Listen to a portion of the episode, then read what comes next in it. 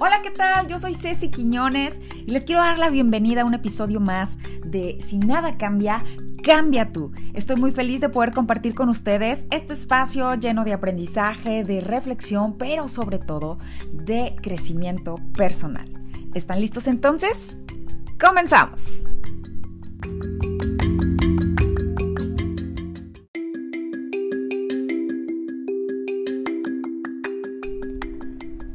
Quiero comenzar este podcast hablándoles acerca del sufrimiento.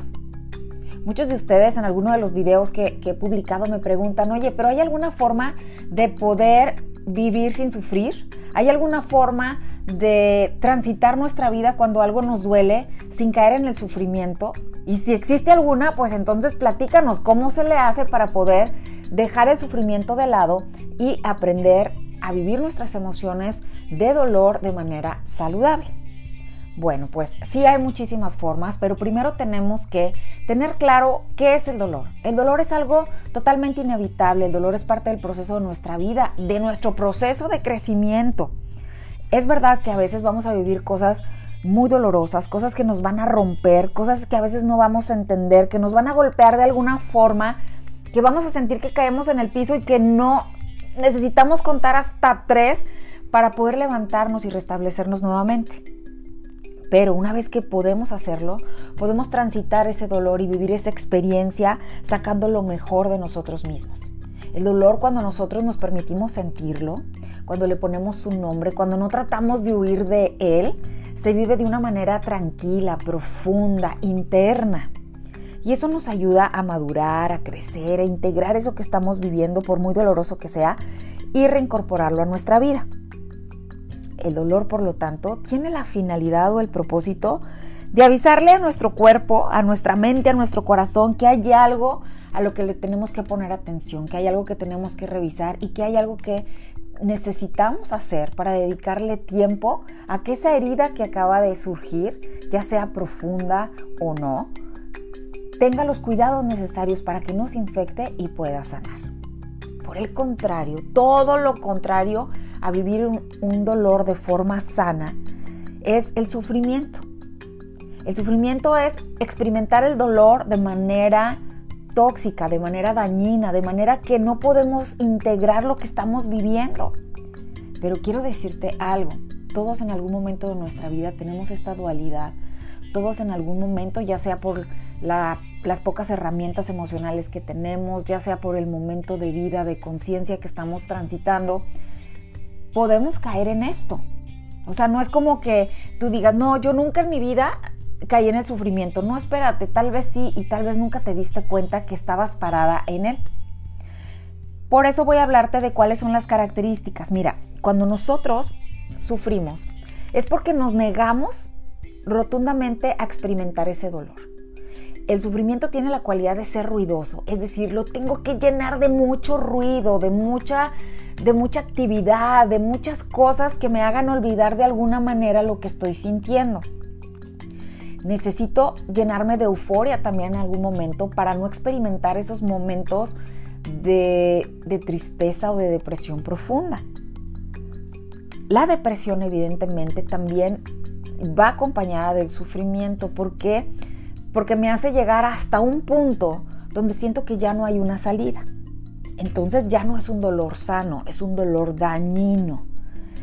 Por lo tanto, es como querer alimentar nuestra mente todo el tiempo de esos pensamientos que son súper dañinos, súper tóxicos, súper negativos, que, que si lo pudiéramos ver como en una imagen, es como ir poniendo una losa en tu espalda. Entonces sentir que está muy pesada y luego seguir poniendo una más y una más hasta que ya no puedes. Por eso, cuando nosotros estamos parados en el sufrimiento, no podemos darle un significado a nuestra vida, no, no cambiamos. Es como decidir que nos vamos a quedar estacionados en esa emoción, en esa herida, en esa situación que estamos viviendo y no le voy a dar vuelta a la hoja. Una porque significa que si yo le doy vuelta a la hoja, entonces estoy olvidando, estoy justificando, estoy haciendo un lado lo que siento. No, eso no significa. Otras veces se cree que, que si nosotros tratamos de darle un nombre a ese dolor, entonces estamos negando de alguna manera lo que estamos sintiendo. O le estamos dando poder a eso. Vamos a suponer que está sufriendo una herida de, de rechazo. Entonces, si tú te permites sentir el dolor, ah, pues entonces tienes la falsa creencia que estás perdiendo tu dignidad porque estás sintiendo el dolor. Oye, esa herida, por supuesto que va a producir dolor. Duele que la gente no nos quiera y eso es totalmente aceptable. Pero de eso a convertirlo en sufrimiento, entonces sí, ya implica una decisión. Cuando nosotros estamos parados ahí, no aceptamos lo que está sucediendo hoy. Es como estar luchando todo el tiempo por lo que quisiéramos que fuera, pero no es. Estamos luchando porque el otro nos quiera, aunque no, lo, no nos quiere. Estamos luchando por volver a tener ese trabajo, aunque la verdad es que ya se cerró su oportunidad. Y nos aferramos tanto y tanto que nos dañamos, que lloramos, que es como estar tirados en una pataleta y se caracteriza porque la mayor pregunta que nos hacemos es ¿por qué a mí? ¿Por qué me pasó a mí? O sea, ¿qué fue lo que hice mal? Si hice todo lo mejor, si di lo mejor de mí, ¿por qué? ¿Por qué Dios me castiga de esta manera? Entonces, ahí ya estamos teniendo un indicio que nuestra herida se está infectando. Nos está llevando a pensar que realmente, una, o merecemos la herida por algo que hicimos, o dos, estamos siendo víctimas totalmente de la vida, del destino, de las circunstancias. Obviamente nuestros pensamientos van a estar llenos de muchísimo juicio, de rencor, de reproches, va a estar lleno de un diálogo interno perjudicial contra nosotros mismos. No vamos a poder aprender de la experiencia, por supuesto que no vamos a madurar y como vamos a actuar en base a la emocionalidad, pues vamos a cometer muchísimos errores. Corremos el gran peligro de poner en juego nuestra dignidad, porque en nombre de ese sufrimiento vamos a hacer cosas que fuera de alimentar nuestro amor propio van a acabar con él o van a triturar y nos van a dejar en una situación demasiado vulnerable. Pero ¿qué crees? Evidentemente, como te lo dije al principio, todos en algún momento de nuestra vida cruzamos por este camino y eso nos hace aprender. Y muchos aprenden también la lección que deciden no volver a pasar por ahí y entender que es mejor sentir el dolor, darle un nombre, abrazarlo, aceptarlo, permitir que tarde la herida en sanar lo que tenga que sanar, en vez de negarlo, llenar mis vacíos con alcohol, con promiscuidad, con relaciones tóxicas, con una vida desenfrenada, no sé, con cualquier cosa que te haga taparlo y entonces darte el permiso de sentirlo. Una vez que, que puedes decidir en cuál de los dos quieres estar parado, entonces sí, ahí viene el mayor aprendizaje. Había una, una historia que me encanta y que te quiero contar, que habla de una anécdota de un cuento zen. Entonces, este cuento se llama Vaciar la taza. Resulta que llega un discípulo y le dice al maestro, maestro, ¿sabe que llevo muchísimo tiempo aprendiendo de los mejores? Y creo que del que más me gustaría aprender o, del que me falta aprender toda su sabiduría es de usted. Entonces, por favor, necesito que me instruya, que me enseñe.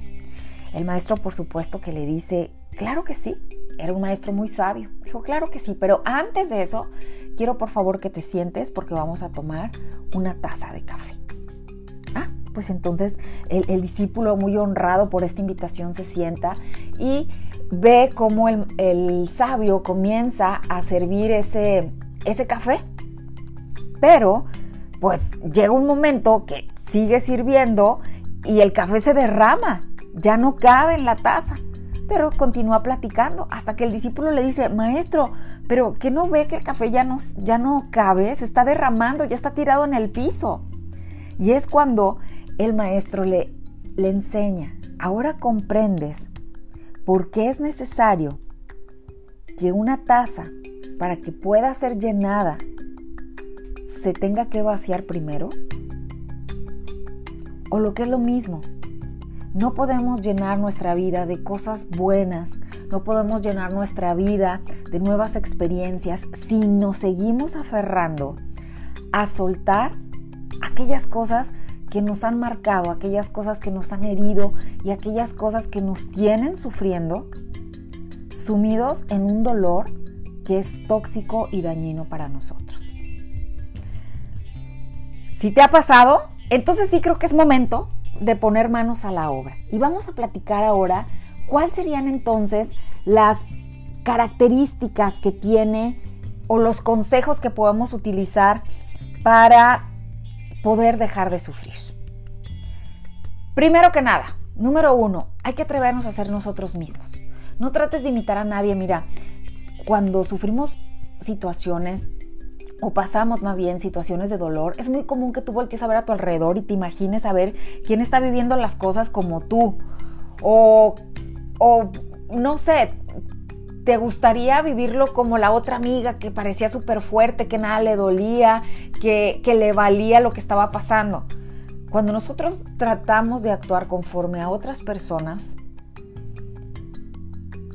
desde ese momento comenzamos a sufrir. Porque no es nuestra realidad, porque no es nuestro proceso, porque cada uno de nosotros somos personas únicas, seres únicos, que no nos podemos comparar, que tenemos una valía única, que hemos vivido experiencias diferentes, que son irreemplazables e insustituibles.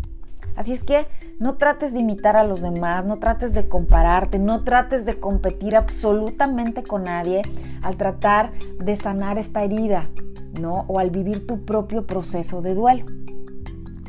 Número dos, no le des tanta importancia. O sea, no significa que no valides lo que estás sintiendo, pero recuerda que las cosas pasan. Todos en algún momento estamos en la cima y sentimos que no podríamos haber estado experimentando un momento de mayor plenitud. Pero también llega un momento donde esa, esa cima tiene una bajada y entonces comienzan a suceder cosas en nuestra vida que nos hacen ver como que, híjole, la vida se está poniendo un poquito difícil. Pero eso también pasa y después volvemos a subir. Por eso hay que aprender a no darle tanta importancia porque la vida está hecha de eso, de subidas, de bajadas, de cosas alegres, de cosas tristes y eso es parte de nuestro proceso de vida. Número 3. No olvides darle tiempo al tiempo. Como te dije, los malos recuerdos se van a ir. Pero el hecho que tú decidas que se queden contigo implica estarlos alimentando constantemente. Por ejemplo, vamos a suponer que ese día se te vino a la mente eh, el recuerdo de, alguien que querías mucho que ya no está. Bueno, pues una cosa es el recuerdo que llega a tu mente, aceptarlo, entender que claro que vas a extrañar a la persona. Y otra es arrancarte y ponerte música, la de adolorido, la, la de más tristeza, la que te va a hacer llorar. Y entonces sacar todas las fotos. ¿Me explico? Ahí tú estás alimentando ese recuerdo. Si son recuerdos hermosos, pues claro que hay que alimentarlos de cosas positivas, pero si no lo son, si son cosas que te van a sumir nuevamente en la depresión, si te van a situar nuevamente en el sufrimiento, hay que elegir aquello que te haga sentir mejor. Así es que hay momentos donde hay que dejar ciertos recuerdos morir de inanición, es decir, no alimentarlos, no hacer nada más que haga que ese pensamiento se convierta en una emoción y esa emoción se convierta en una acción que me lleve a arrepentirme de hacer algo simplemente fue originada por haber alimentado un recuerdo. 4. No pases la vida llorando. O lo que es lo mismo, no pases tu vida sufriendo. La vida sigue, la gente pasa, las oportunidades llegan y desperdiciar nuestra vida sumidos en el dolor nos hace perder la oportunidad de todo lo que sí tienes. El pasar la vida llorando es como o lo mismo a decir, ok, voy a estar situado todo el tiempo en lo que perdí. Y cuando yo estoy situado todo el tiempo en lo que perdí, entonces dejo de ver lo que sí tengo. ¿Qué te parece si comenzamos a disfrutar a la gente que está cerca, a la gente que me quiere, a la gente que me ayuda, a la gente que se preocupa por mí, a disfrutar, a lo mejor ya no tengo ese trabajo que era para mí un Dios, pero ¿qué crees? Me estoy dando cuenta que ahora tengo más tiempo para hacer otras cosas, que voy a empezar a estudiar algo nuevo, que voy a comenzar en otro trabajo donde voy a conocer gente nueva y tengo la oportunidad de crecer. Una vez que entendemos esto, entonces nuestro panorama de vida se abre enormemente. tomar la vida de manera positiva sería nuestro punto número 6. ¿Por qué? Pues porque ahí sí depende de tu actitud. Recuerda que muchas personas ante la misma realidad eligen vivirla de manera distinta. Tú decides si alimentas tu pensamiento con cosas negativas, pesimistas, te futurizas todo el tiempo por cosas que van a pasar, etc. O decides tomar la segunda opción. Que tal vez esta realidad yo no la pedí. No, no me hubiera gustado vivirla, sin embargo está.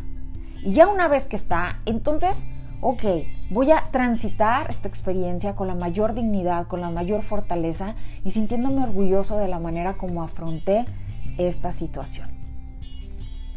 Siguiente punto, dejemos de luchar con lo que es, dejar de pelearnos con la realidad. Muchas veces nos tumba hasta lo más hondo y lo más profundo de una depresión. No puedo cambiar lo que está fuera de mí, pero ¿qué crees? Si puedes cambiar lo que tiene que ver contigo, que es tu manera de pensar, tu manera de actuar, las consecuencias de tus decisiones, las consecuencias de lo que haces, de lo que no haces, lo que quieres hacer, lo que quieres dejar de hacer, tus sí, tus no, eso sí te corresponde a ti.